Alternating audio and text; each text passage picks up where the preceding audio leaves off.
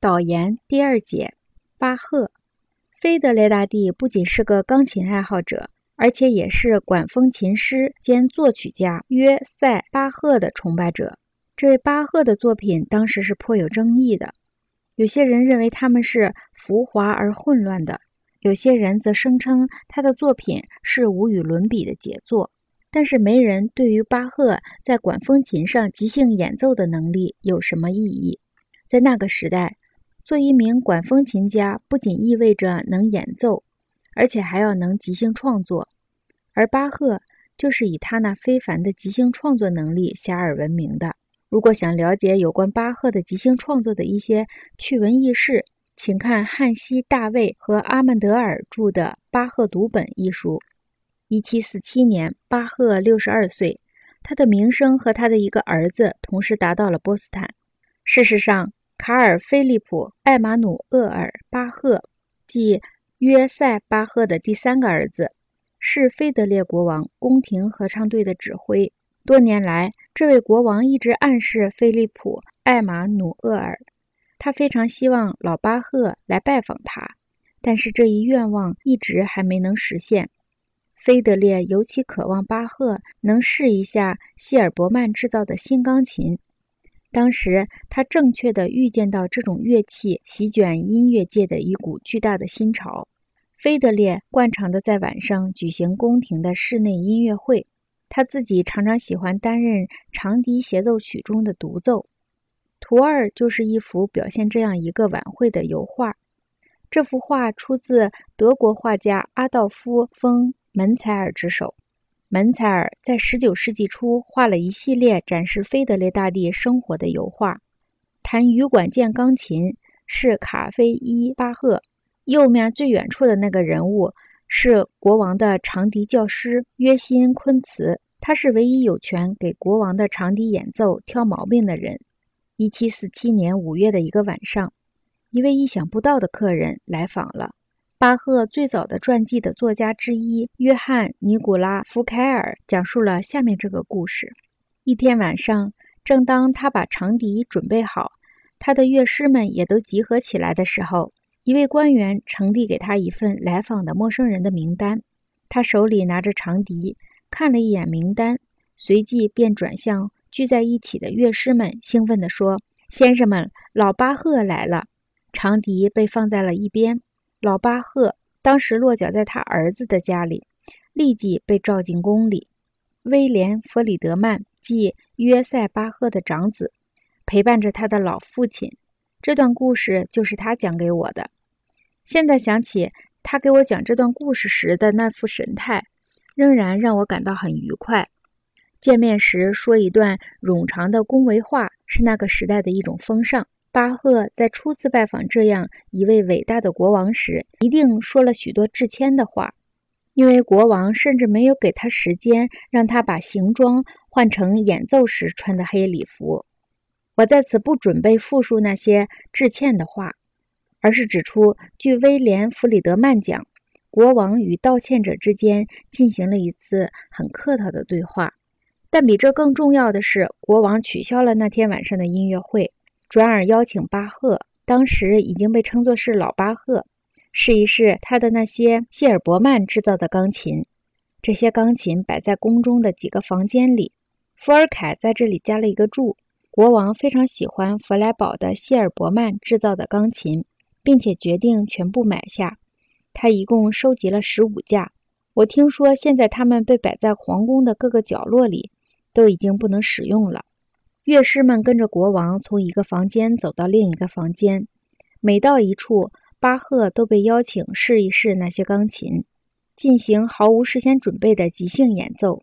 这样弹了一会儿之后，他要求国王给他一个副歌主题，以便在没有任何准备的情况下立即演奏它。国王非常欣赏巴赫即兴演奏这一主题的那种高超的方式。他表示希望能听到一首有六个非自由声部的副歌曲，这大概是想了解这种技巧能发挥到什么程度。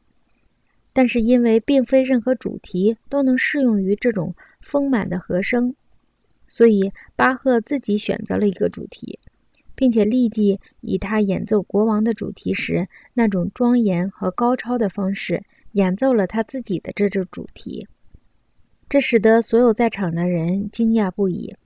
国王陛下还想听他演奏管风琴，于是翌日，巴赫像前一天演奏希尔伯曼钢琴一样，弹奏了波斯坦所有的管风琴。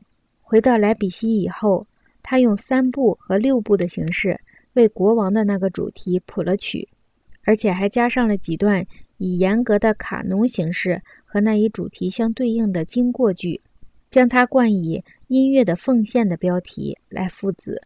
并把它献给了那个出题者。巴赫把一本《音乐的奉献》连同一封致献信函一起呈给了国王。这封信仅就其文本来说，就是饶有兴趣的，相当的谦恭和谄谀。用现代的眼光来看，这封信似乎带点滑稽味道。这大概可以使人想象巴赫初见国王时的那番致歉的风格。最仁慈的国王陛下。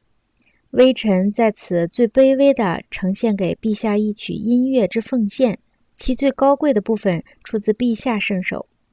初，微臣荣造波斯坦，陛下曾虚尊为臣在钢琴上奏一赋格主题，且广施恩泽，令微臣于陛下御前将其复演成章。如此洪恩殊宠，使臣诚惶诚恐，得意感戴。念念不忘，遵从陛下谕旨，乃臣最卑谦之职分。然微臣悬念，猝然无备，便错手此任，恐有负于此如此杰出之主题，故微臣旋即立意，是将此国王主题充分发挥，并使之昭彰于世。此誓言今已化为现实。就光耀一位有关战争与和平之所有学问中。有以音乐为书，均具有令人人尊慕之伟大与权威之君王而言，此一无可挑剔之创意，实乃无与伦比。臣斗胆妄加如下最卑谦之请求：愿陛下虚尊恩纳这一微薄之工作，以使其由于您之惠纳而得以抬高，并请求陛下垂恤恩典。陛下，您最卑微恭顺之仆人。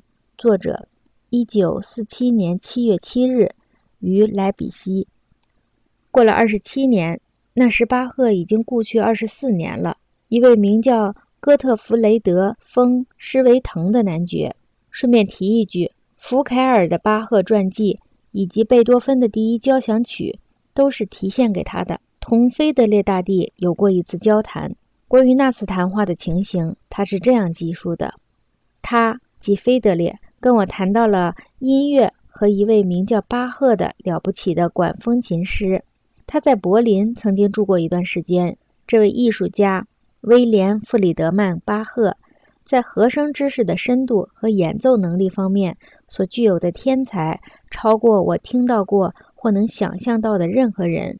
但那些认识他父亲的人说。他父亲甚至更了不起，国王也持有这样的看法。为了向我证明这一点，他高声唱起了他给老巴赫出的那个半音阶的副歌主题。当时巴赫用这个主题当场复奏了一首开始有四个声部，后来是五个声部，最后到八个声部的副歌曲。当然，我们无从知道究竟是菲德烈国王。还是施维滕男爵把故事夸张到耸人听闻的地步，但它说明了在那个时期有关巴赫的传说是多么的厉害。想要理解有六个声部的赋格是多么的耸人听闻，你应该知道巴赫的整部平均律钢琴曲集中有四十八首前奏曲和赋格，其中多达五个声部的赋格只有两首，六个声部的副格则根本没有。我们可以把即兴创作六个声部的副格比作同时下六十盘盲棋，而且全部要下赢。即兴创作有八个声部的副格，则的确非人力所能及。在巴赫献给菲德烈国王的那本乐谱的扉页上有这样的题词：“奉旨诏曰，将歌曲及余部以卡农技巧予以解决。”巴赫在这里使用“卡奴”这个词语，意双关。它不仅有用卡奴的意思，还有包含着用可能有的最好的方式的意思。这句题词的每一个字的首字母排在一起是 R I C E R C A R，这是个意大利词，意思是探求。音乐的奉献中确实有许多东西需要探求，它包括一首三声部的副歌，一首六声部的副歌，十首卡农曲。和一首三重奏鸣曲，音乐专家们认为那首三部副歌一定和巴赫为菲德烈国王即兴创作的那一首基本相同。那首六部副歌是巴赫最复杂的作品之一，其主题自然是那个国王主题。该主题如图三所示，非常复杂，它的节奏是不规律的，又是高度半音化的，也就是说。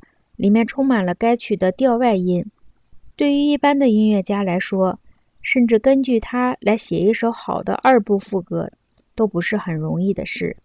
两首副歌都有题有 R I C E R C A R，而不是 F U G A 的字样，这是“探求”一词的另一个意思。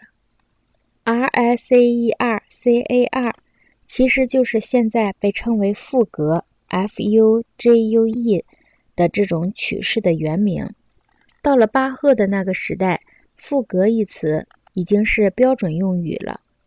R I C E R C A R 这个词仍然存在，但转译为专指一种很艰深复杂的副格，中文叫做无插入副格。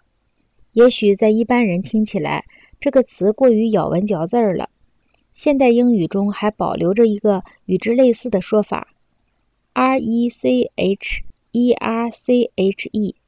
其字面意思是找出，但同样具有深奥或学究的味道。三重奏鸣曲将人们从严肃的副歌和卡农中愉悦地解脱出来，因为它的旋律甜美动听，几乎可以应之起舞。然而，它主要也是建立在那么半音化和那么庄严威峻的国王主题上的。巴赫能用这样的主题创作出如此动听的间奏曲，真可谓是奇迹了。音乐的奉献中，那十首卡农可被列入巴赫所写过的最复杂的卡农之中。然而，非常奇怪的是，巴赫从未把它们完整的写出来。他这样做是有意的。这些卡农是作为难题向菲德烈王呈上的。当时很流行的一种音乐游戏是出一个主题，并给出或多或少的巧妙暗示，让另一个人去发现建立在那个主题上的卡农。为了了解这是如何可能的，就得必须懂一些关于卡农的知识。